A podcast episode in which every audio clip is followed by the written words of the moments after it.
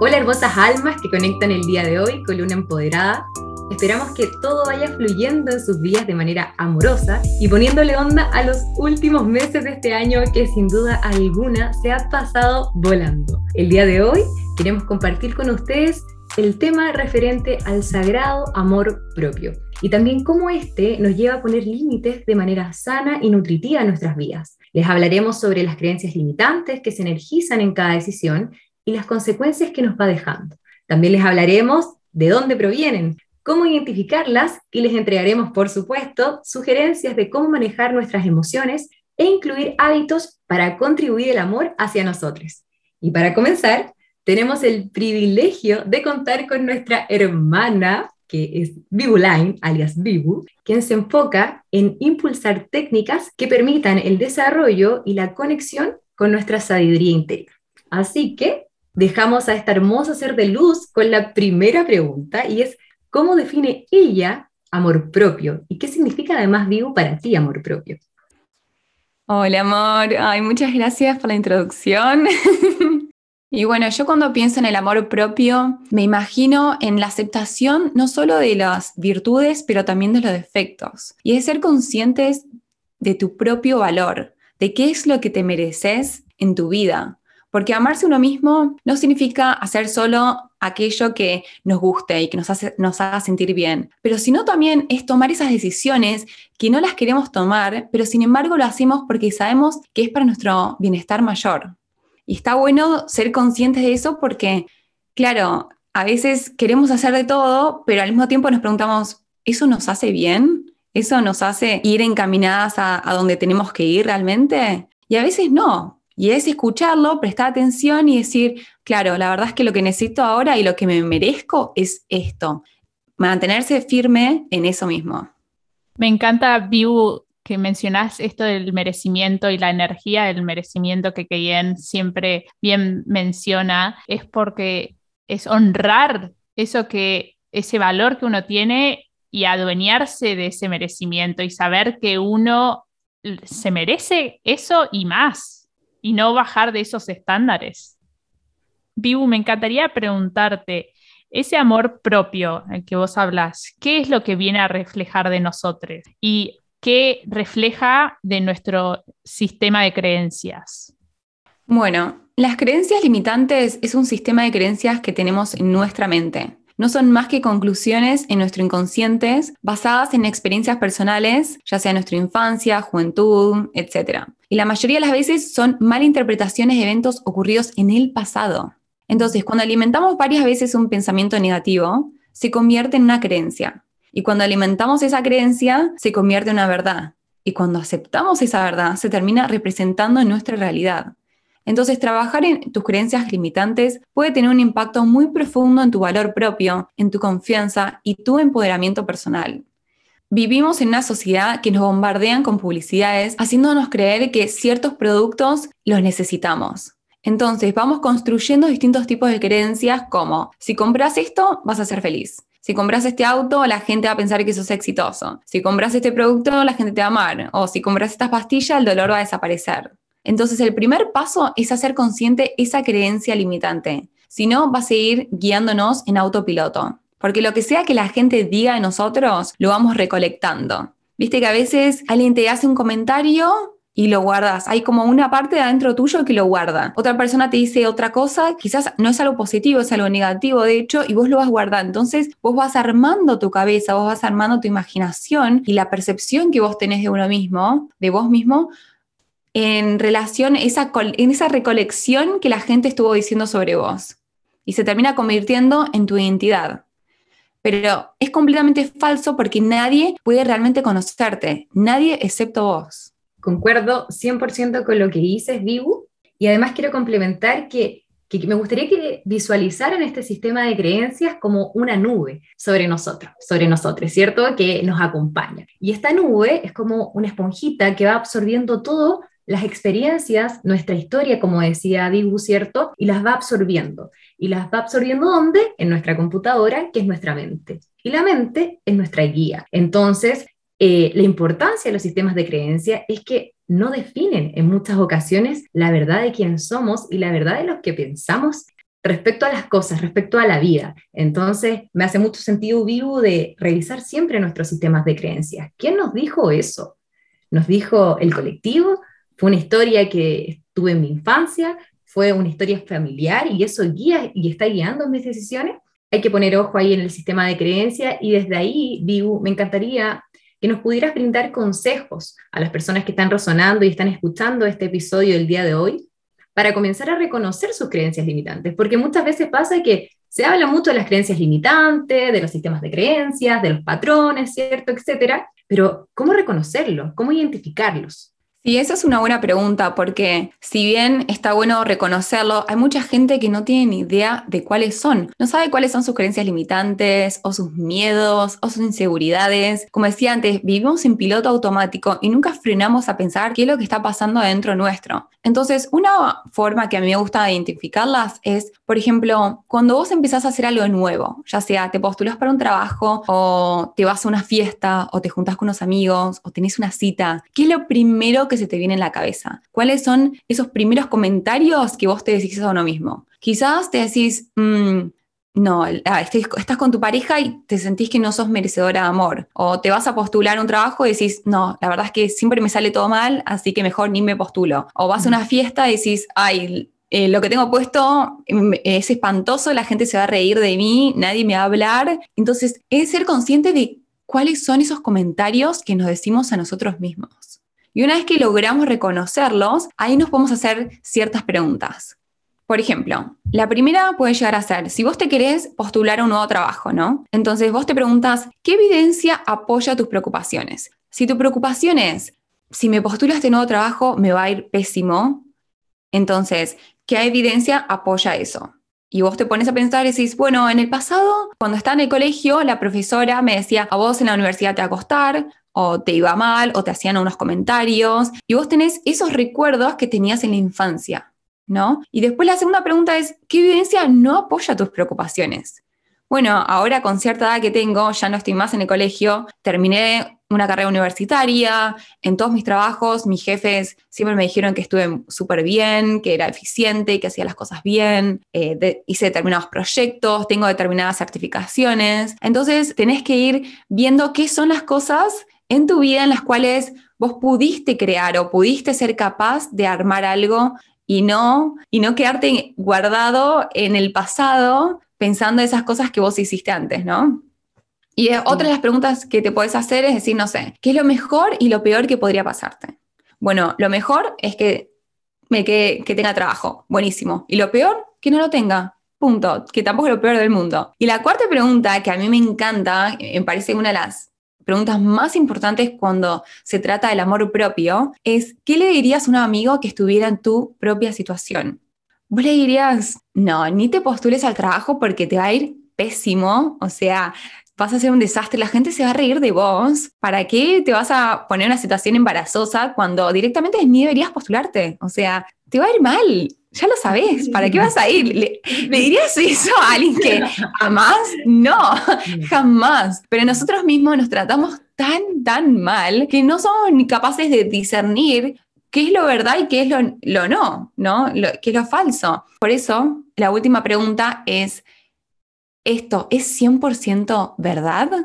Y después de todo lo que estuviste viendo, de toda la evidencia que estuviste chequeando, porque claro, a veces te convertís en un FBI, ¿viste? Decís, ¿realmente esto es lo que está pasando? A ver, un momento, analicemos. Y decís, la verdad es que no no es lo que, esto no es realmente verdad. Yo soy suficiente, yo soy capaz de postularme a este trabajo. Y sí, me puede ir bien y me puede ir mal, pero por lo menos lo voy a intentar, sabiendo que uno tiene la capacidad de poder hacerlo. Entonces, el primer paso es reconocer esos pensamientos automáticos que son negativos, porque no podemos cambiar algo de lo cual no somos conscientes.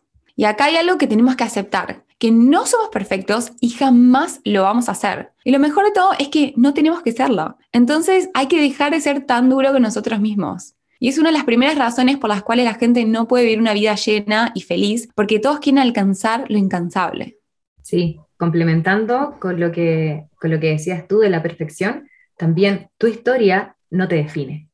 La historia no, nunca nos va a definir. La historia es simplemente eso, una historia que nos lleva a un punto nuevo, ¿cierto? A un aquí o una ahora, que pudimos aprender muchísimas cosas de esas historias, ¿cierto? Sea que hayamos decidido o no, pero es una historia.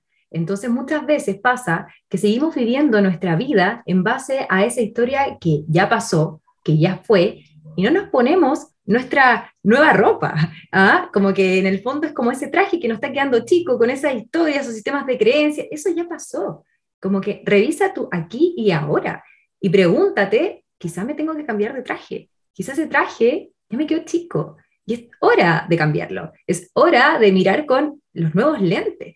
Entonces, a veces, muchas veces pasa que todo tu aquí y ahora, tu actual, es sumamente distinto a lo que fue tu historia, pero tú sigues mirando la vida con el lente anterior. Entonces, a veces solamente basta con cambiar de lente. Es más simple a veces de lo que pensamos. Es ponernos el traje que nos corresponde y por sobre todas las cosas que nos merecemos. Me encanta cambiarnos el traje y cambiar el lente, y porque como que bien dice, esa historia es cómo tu estado de conciencia procesó esa experiencia en ese momento. A hoy, parado, presente, mirando hacia este momento, tu estado de conciencia, tu lente es distinto. Entonces, no podés volver hacia atrás a esa historia, a ese, esa experiencia que tuviste con ese mismo estado de conciencia, porque, porque cambió y evolucionó y sos otra persona. Entonces es transformar esto y me encantan las herramientas que Viu dio porque muchas veces, como, como venimos diciendo, todas estas creencias limitantes están muy en el inconsciente, entonces necesitamos de una herramienta como estas preguntas que Vivu dio para poder llevarlas al consciente y darnos cuenta que eso que nos, nos creímos por tanto tiempo no es lo que realmente somos. Entonces, ¿cómo vamos a poder vernos desde este nuevo lente? Y necesitamos estas herramientas espectaculares que Vivu nos dio para llevarlo a nuestra conciencia. Y mm, otra cosa que es, mm, me encantó, Vivu, que dijiste es el perfeccionismo. Saquemos la palabra perfecto, perfecta, perfeccionismo de nuestro vocabulario. Saquémoslo, no existe. Somos realmente imperfectos. Y eso es lo que nos hace tan únicos e irrepetibles. Así que amémonos con esas imperfecciones y eso es lo más lindo de cada uno de nosotros, que nos identifica y que hace que nuestra verdad sea única. Y Vivu, ¿cómo es que podemos discernir cuándo debemos atender una emoción o un pensamiento y cuándo ponerle stop porque esto se está tornando tóxico o nocivo. Y también, ¿nos podrías dar algunas sugerencias de qué hacer en estos momentos? Sí, por supuesto. Bueno, yo creo que principalmente cuando tenemos una emoción, siempre hay que atenderla, siempre. Entonces, de hecho, pueden ir al episodio 7 donde hablamos sobre cómo manejar las emociones y ahí van a tener bastante información al respecto. Así que ahora no voy a entrar en profundo, pero lo único que voy a decir que cada vez que tenemos una algún tipo de emoción, algún tipo de sentimiento, denle la bienvenida. Denle la bienvenida y traten de, sentirlo y ver qué, qué es lo que está pasando dentro de nuestro. Si bien es importante dejarnos sentir las emociones, hay veces que nuestro pensamiento se puede volver tóxico.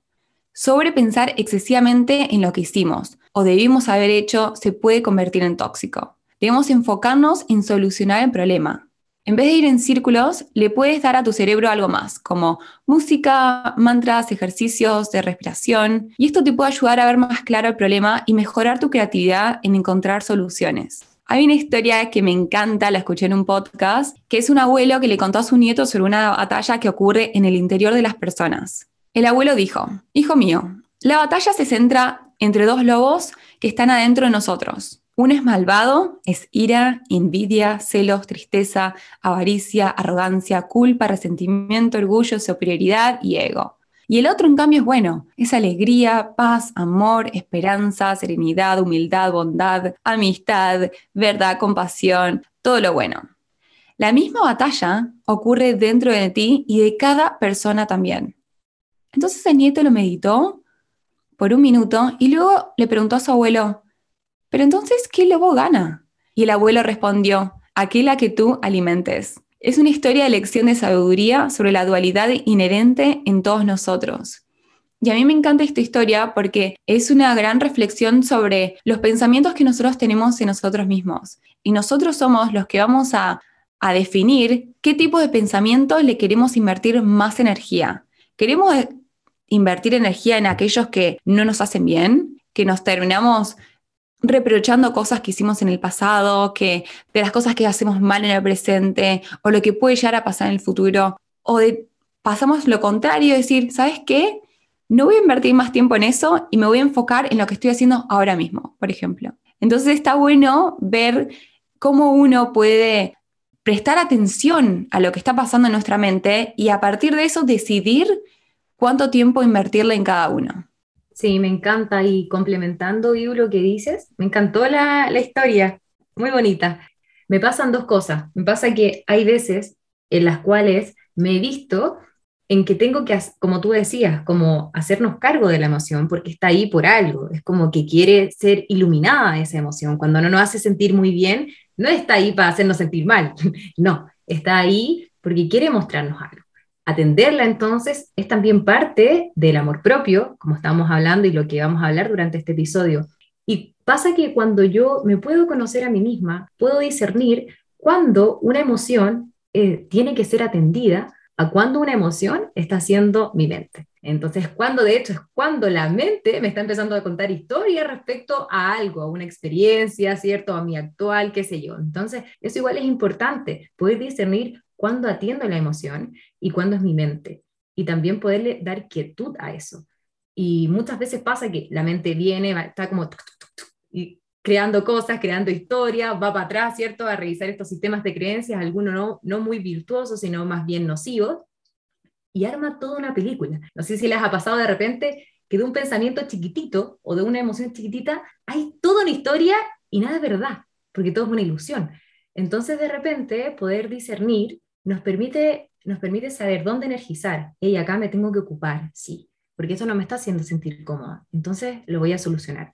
Hay millones de herramientas. Si es que ya siento que la emoción me está desbordando y no puedo yo sola, pide ayuda. Terapeuta, eh, qué sé yo, algún psicólogo, psicólogo holístico, lo que, lo que a ti te permita en el fondo sentirte contenida o contenido, porque eso es súper importante. No tenemos por qué hacer todo solos, no, ni solas tampoco. Estamos acá, somos seres gregarios, conectados los unos con los otros y nos podemos ayudar. Y también, cuando por ejemplo va este pensamiento que sí, sí, que es recurrente, ¿cierto? Que no lo puedo apagar, entonces a mí me ha servido mucho conectar con la naturaleza, escuchar música que me inspire, hacer cosas que me lleven a conectar con mi centro, con mi sabiduría interior y volver de nuevamente. Es como, ay, volví a mí, sí, eran solo pensamientos. Y también pedir.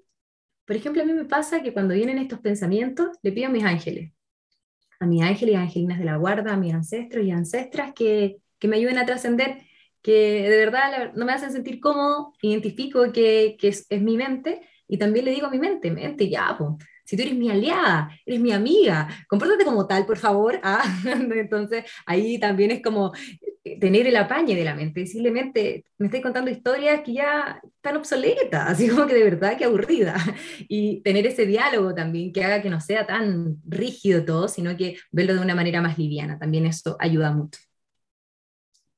Qué hermoso, me encanta que bien poder hablar con la mente y, y, tener esa relación, ese vínculo, como y también un poco es como reírte de, vos misma, ¿no? Y como traer el humor y decir como, ay, de nuevo estoy pensando esto, como que ya está, o sea, Sole, te das gracia, como que no tiene sentido, ¿por qué? ¿Por qué está pasando esto nuevamente? Pero nada, como ponerle humor y, no, en vez de humor y no, eh, no juzgarlo, sino saber que es la mente y nada, quiere jugar estos juegos y lo voy a entretener, como Vivu dice, voy a poner mi energía y me enfoque en eso o voy a volver a mi corazón y a todo el lado lindo que sabe mi valor y puede ver muchísimo más allá de todos esos pensamientos negativos que no construyen absolutamente nada. Comparto también que necesitamos eh, prácticas en el día a día porque la mente va a estar ahí, va a jugar estos juegos a diario. Entonces necesitamos de prácticas a diario que nos vuelvan al corazón, que nos ayuden a trascender estos pensamientos que van a estar ahí, pero cuánto enfoque le vamos a poner, cuánto peso le vamos a poner, los queremos escuchar y,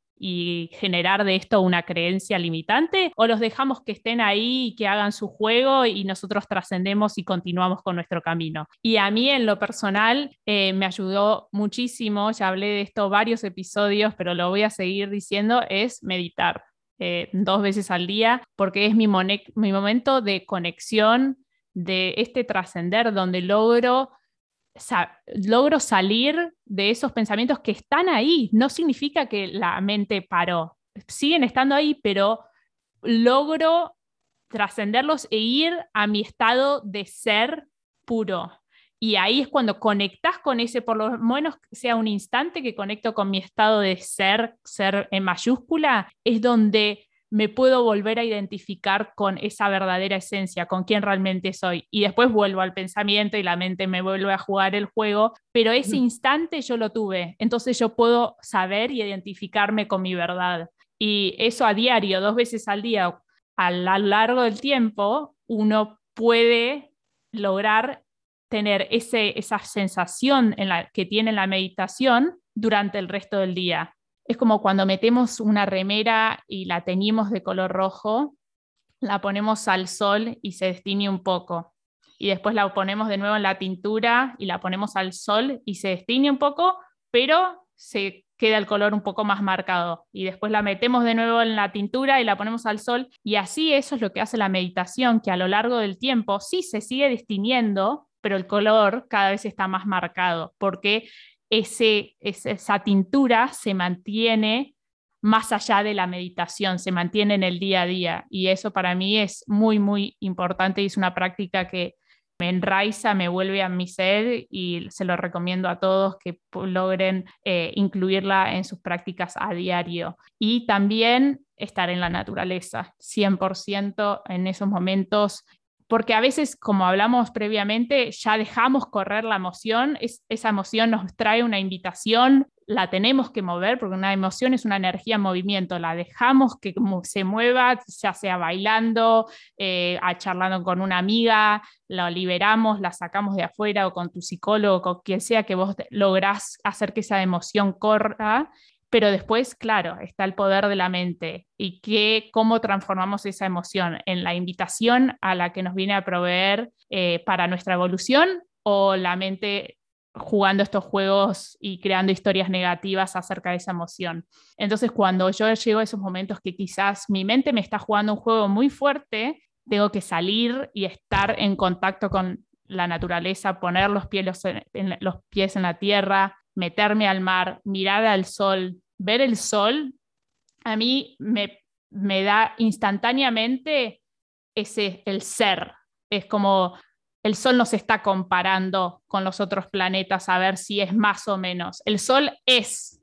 Entonces, es directamente quiero ser, porque lo veo y me, me, inspira. Así que para mí eso es muy importante, es muy es de mis prácticas diarias salir y mirar al sol y meterme al mar y volver a mi esencia.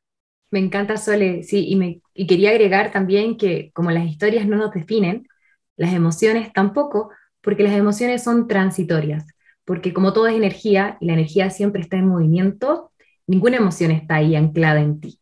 Las emociones se pueden repetir, pero las emociones son eso, es es flujo, em, es movimiento, hay códigos, hay información, pero es solamente eso. Entonces, el tema me gusta mucho que hayas hablado de la meditación, porque a mí me pasa lo mismo. La meditación en sí lo que hace y lo que te ayuda no es tener la mente en blanco, es poder desidentificarte de los pensamientos. Eso es lo importante. Entonces, cuando logras desidentificar de, de, la mente, ¿cierto? De los pensamientos que son más nocivos, ahí es donde también tú te empiezas a sentir más cómodo, cómoda, entonces es importante, por ejemplo, práctica diaria, meditar.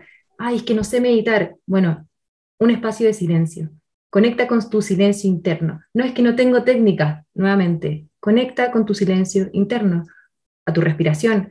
Hay, en YouTube pueden encontrar millones de formas de respiración, 3, 3, 3, ¿cierto? Respiro 3, pauso 3, exhalo 3 de alguna manera tenemos que ser capaces de encontrar también herramientas. En este episodio les vamos a otorgar, pero pueden ver herramientas. Hay millones de podcasts también para poder meditar. Entonces, traten de encontrar alguno con el cual resuenen, se queden ahí y comiencen a entrenar también su mente, comiencen a desidentificarse también de esos pensamientos menos virtuosos para que anden más tranqui, para que la mochila ande más liviana. Eso depende solamente de nosotros. Sí, coincido con todas esas herramientas que estuvieron diciendo. La meditación a mí me súper ayuda, pero ¿qué pasa? Hay veces que los pensamientos son tan fuertes que necesitas sacarlos de alguna forma. Y a veces tenemos que utilizar otras herramientas, como por ejemplo cambiar la fisiología. Y eso quiere decir para mí mover el cuerpo, ya sea bailar, bailar a mí, me saca la cabeza y me vuelve a mí misma, me vuelve a mi propio cuerpo, a mi propio ser. Eso es algo que nadie me lo puede sacar. Pero quizás para otros es, es correr, es hacer yoga, es hacer actividad física, es probar distintas técnicas para ver qué es lo que te funciona. Porque, claro, practicar un diálogo interno más positivo no es fácil, por supuesto que no. Son esos pensamientos que afectan la manera en la que pensamos y nos sentimos. Y bueno, como decía antes, si alimentas un pensamiento negativo como no soy bueno o me odio a mí mismo o odio al mundo, así es como tu subconsciente va a responder. Primero hay que empezar por ser consciente de nuestro diálogo interno y después conscientemente alimentar un diálogo más positivo. En vez de decir, ¿por qué soy tan estúpido? ¿Por qué se me pasan cosas negativas a mí? Puedes decir, bueno, ¿qué puedo sacar de esto para que no me vuelva a pasar? ¿Qué puedo hacer para mejorar la situación? Y esto va a ayudar a mejorar tu actitud.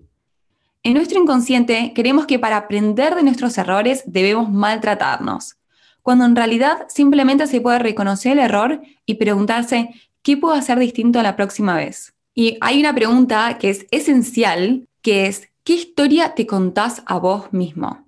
Porque sea lo que te digas es lo que vas a reflejar. Si estás constantemente criticándote, entonces eso va a terminar afectándote de una manera negativa en todas las áreas de tu vida. Porque siempre va a haber alguien que sea mejor en algo o que tenga más plata o que sea más lindo. Pero con la única persona que deberías competir es con la persona que fuiste ayer. Enfócate en tus fortalezas y trata de mejorarlas. No envidies a la gente exitosa, sino busca la manera de aprender de ellos. Cuanto más consciente seas de tu crítica interior, menos te va a lastimar. Primero, identifica el juicio. Una vez que lo identificaste, te va a ser más fácil sacártelo de la cabeza. No te martirices por tener pensamientos negativos porque lo único que va a generar es esa negatividad que se arraigue a tu mente.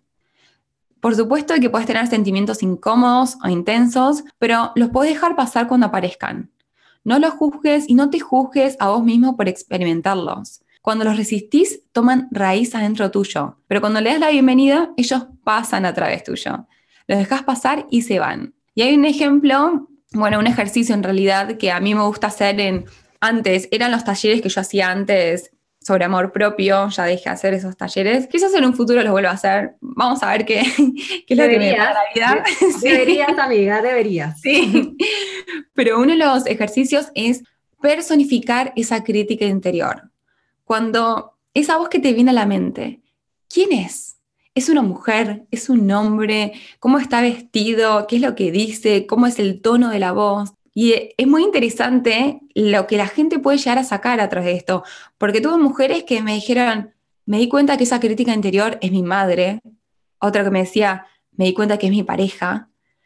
Y ser consciente de eso te ayuda como para tener más herramientas y poder ver cómo poder sobrellevar esto. Y también, ojo, también puede pasar que no sepas quién sea. Personificas a alguien que no sabes quién es, pero ya el hecho, el hecho de lo estás personificando y quizás te lo puedes imaginar, no sé, con, si tiene voz de hombre, lo ves con una, una pollera, que creo que para ustedes en Chile ustedes dicen más falda, ¿no? Sí, falda. con una falda, con todo vestido de colores, ¿entendés? Como para que sea más divertido y le sacás esa, esa intensidad que a veces le ponemos a las cosas y lo hacemos más ameno. Me encanta. sí. Sí, me encanta sobre todo eso de como dejar el juicio hacia uno, hacia una misma, porque me pasa de que estoy en un, bueno, les quiero compartir en realidad que me encuentro en un momento muy lindo de mi vida en donde desidentificarse del juicio, del juicio interno, ha sido tan hermoso, porque me ha permitido también dejar el juicio de otros hacia otros y hace que la vida ande más liviana, porque en realidad cada quien con su tema, y sin exigencia y más liviandad. Yo creo que para mí esa es como la consigna de aquí adelante en mi vida, así es como que cada quien hace lo que le aporte, cada quien hace y está haciendo lo mejor que puede, de acuerdo a su proceso también de conciencia y expansión. Entonces, me gusta mucho y me quedo mucho con el tema de los juicios. Y en, dentro de esa misma línea, Vivo, ¿nos podrías dar sugerencias eh, y entregar también a, a, nuestros oyentes y a las personas que resuenan con Luna Empoderada para tratarse con más amor y tratarse también, o más que tratarse, traer más compasión hacia sus propios procesos? Sí, por supuesto. Bueno, algo que quiero dejar en claro es que no es que te levantás un día y decís, hoy me amo a mí misma. no es simple, les voy a aclarar. El amor propio es un trabajo del día a día. Se trabaja, no es que, claro, se va haciendo más fácil sobre el tiempo, pero de todas formas se sigue trabajando. De hecho, a mí me pasa que cuando arranco un nuevo proyecto o algo, algo que que me saca de mi zona de confort, que me saca, que entro en otro estado en el cual no había estado antes, a veces esas creencias limitantes, por ejemplo, me vuelven a aparecer, o esa crítica interior vuelve a aparecer, pero ahí depende de mí decir, ah, ok, te veo, gracias, pero hoy no voy a jugar con vos, porque están ahí para protegerte, están ahí para decirte, che, tené cuidado con esto, no vayas allá, pero ahí es, es ese diálogo que tenemos entre nosotros y decirles gracias, pero no. Y repasando lo que, lo que estuvimos viendo, para mí uno de los mejores consejos es de solo decirte cosas a, tu, a vos mismo que se lo dirías a tu mejor amigo. Y esa es una de los las mejores formas de saber cómo nos hablamos a nosotros mismos. Cuando te estás tratando de una forma muy dura, sé más gentil y di, dite a ti mismo, no me voy a tratar más así y reformula lo que dijiste. Entonces, cuando sos consciente, decís, oh, bueno, ok, no voy a hacer más esto y lo voy a reformular de una forma en la cual sea más, más, más amena a vos mismo. Y otra de las preguntas es, si me amara tanto, ¿me dejaría experimentar esto? Porque tenemos un miedo al decir que no, al ser rechazado. Tenemos una necesidad de ser queridos y aceptados. La pregunta es, ¿estás sacrificando tus planes, sueños y metas para complacer a otro? Explora si viene desde un lugar de miedo y pregúntate por qué. Hay que tener una conversación honesta contigo mismo y preguntarte cuál es tu necesidad. Al principio te vas a sentir egoísta, culpable o quizás embarazoso cuando pongas tu límite, pero hazlo de todas formas y recordá que vos tienes un derecho al autocuidado. Después de decir que no un par de veces, te vas a sentir más empoderado. Poner límite requiere práctica y determinación. No dejes que la ansiedad, el miedo y la culpa se interpongan en cuidarte a vos misma. Vos no sos responsable de cómo el otro puede reaccionar cuando pongas tu límite. De lo único que sos responsable es de comunicarte de una forma respetuosa. Y yo personalmente tuve que dejar ir personas que no honraban mis necesidades, porque eran personas que no me apoyaban. Por eso, lamentablemente, hay que ir dejando ir esas personas que no respetan tus límites, poniendo distancia. Y una forma de saber si no pusiste tu límite es cuando te sentís con enojo o resentimiento o te encontrás quejándote. Ahí escucha a ti mismo y determina cuál es tu necesidad. Y después comunícalo de una forma asertiva. Qué importante el tema de la asertividad, el poder expresarnos de manera clara, también vivo, eh, de manera amorosa y sincera, pudiendo ser honestos eh, y auténticos con el resto, pero por sobre todas las cosas con nosotros mismos. Qué importante eso, como cuando podemos hablar de, de manera tan clara, siento yo también es que estamos tan conectados con nuestro corazón que las palabras vienen desde ahí, vienen desde ese espacio, vienen de un espacio amoroso. Ibu, ¿y por qué es que a veces nos da tanto miedo poner ese límite sano? ¿Qué es, lo, ¿Qué es lo que nos aterra?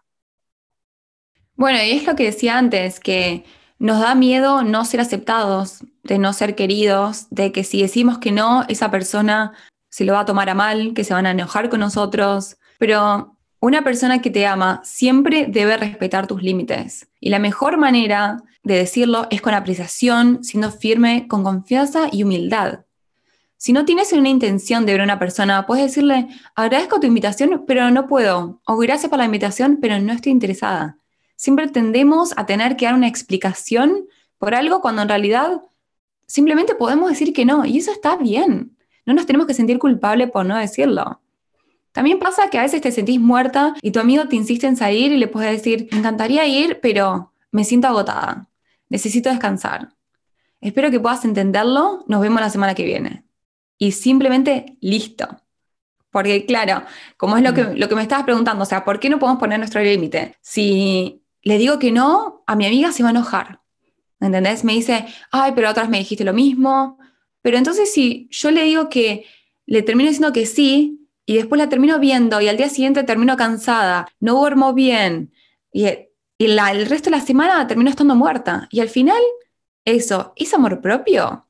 Es querer respetarse a vos mismo y decir, a ver, este es mi límite, hasta acá puedo llegar. Sí te voy a ver, pero no hoy. Va a ser mañana o va a ser la semana que viene o va a ser otro día. Ser asertivo en eso y saber, justo ahora no se puede y eso está bien. Todos tienen límites distintos y lo que está bien para vos quizás no sea para otro, pero todo se trata de respeto.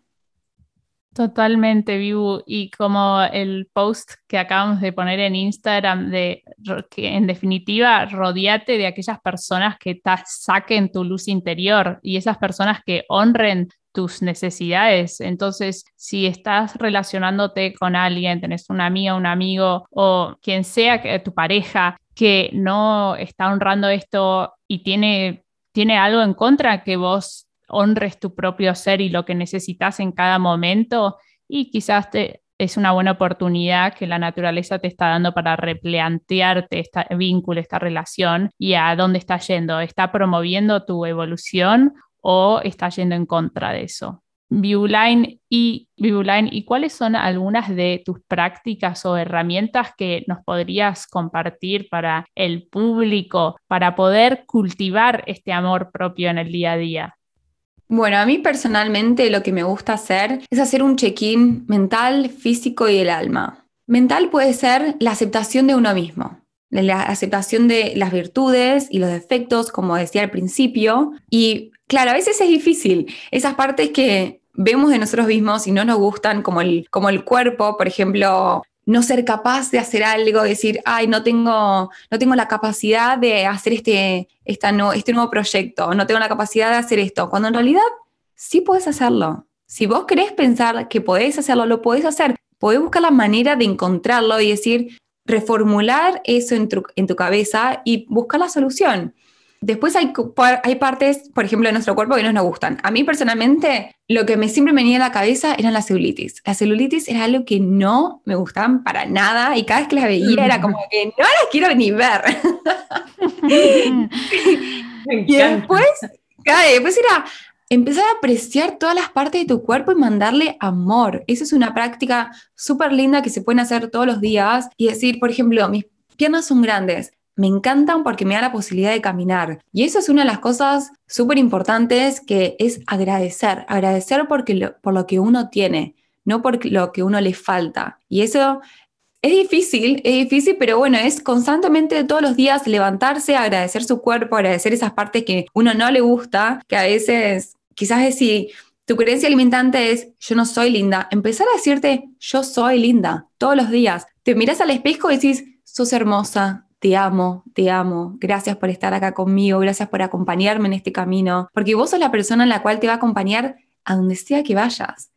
Entonces, cuanto más tiempo vos pasás con vos mismo, más te terminás conociendo.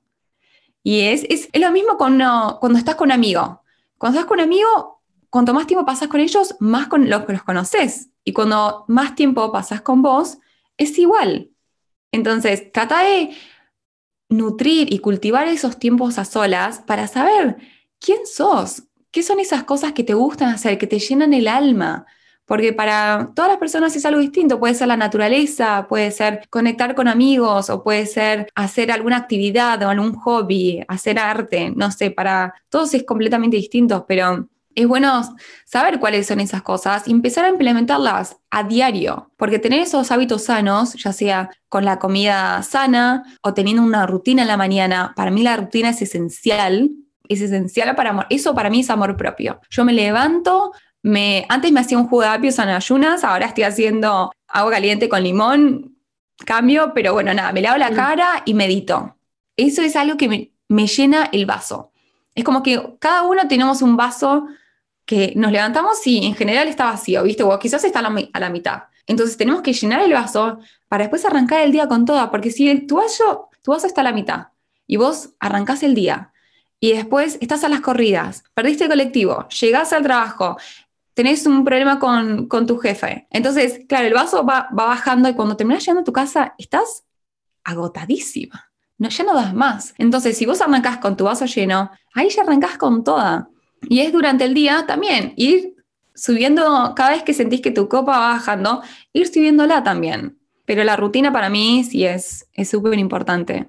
Hay una frase, ah. Vivu, hay una frase que dice, win the morning, win the day, que significa, ganar tu mañana, vas a ganar el día. Y es esto que Vivu dice, si tenés esa rutina todas las mañanas, ya tenés el día hecho, porque pudiste volver a vos, satisfacer tu necesidad y no entrar, despertarte. Eso también, ¿Qué es lo primero que te decís a la mañana cuando te despertás? ¿Cuál es la primera palabra que te decís a vos misma? Porque eso es como vas a arrancar tu día, esa es la energía que vos estás poniendo al resto del día. Entonces, ¿cuál es esa primera palabra que te decís a vos misma? Y después, ¿cuáles son tus primeras prácticas de la mañana? ¿Estás honrando tu ser tu verdadero ser, no tu mente o las historias que te creíste que sos, o el resto.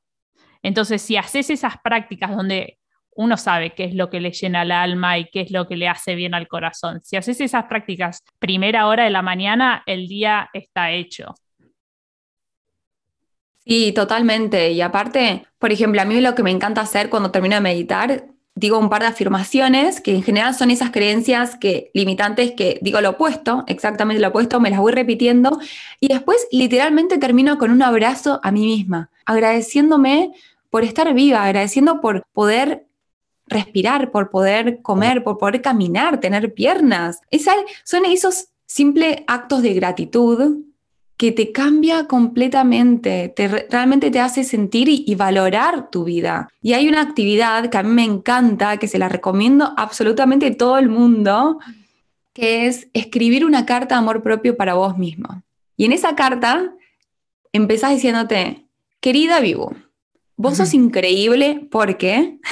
y ahí empezás a decir todo por lo cual sos increíble, pero todo te Una lista infinita. Infinita, infinita. Sos increíble porque sos muy graciosa, porque sos una diosa total, porque sos inteligente, porque... Y ahí empezás a poner todas las cosas que lograste, que, que hiciste, lo cual te sentís orgullosa de vos misma, porque es una carta que vas a tener toda tu vida. Y siempre van a pasar momentos en los cuales no tengamos la, autoestima o esa, esas ganas de, vivir y, viste, furiosamente y decir todo es increíble. No, hay veces que nos vamos a sentir un poco más para abajo, pero cuando nos sintamos de esa manera, ahí agarramos la carta, la leemos y decimos, pero, ¿qué estoy diciendo? ¿Cómo, ¿cómo olvidé esto? ¿Cómo olvidé de esta mujer poderosa? De lo grosa que soy, por favor. muy recordatorio esto. por favor, porque hace una diferencia abismal. Eso lo súper recomiendo. Viu, te agradezco de todo corazón por habernos entregado todas estas sugerencias y herramientas que sin duda alguna van a cultivar el amor propio que es una tarea a diario, como vos decís, no de un día para otro. Y es como cuando vamos regando una plantita que en nuestro caso se expresa con cada decisión, cada paso que vamos tomando. Y es realmente increíble cómo estas decisiones van tomando forma y color y reflejan la realidad en la que estamos experimentando. Así que a todos los oyentes a tomar decisiones considerando que somos merecedores de lo que mejor coopere y ayude a expandir nuestra conciencia en el amor, en la alegría, en la compasión hacia nosotros. Les dejamos un abrazo enorme con mucho, mucho amor y si les gustó este episodio les pedimos por favor y les agradecemos que lo compartan con todas esas personas que se pueden beneficiar y a seguir expandiendo conciencia. Hasta la próxima.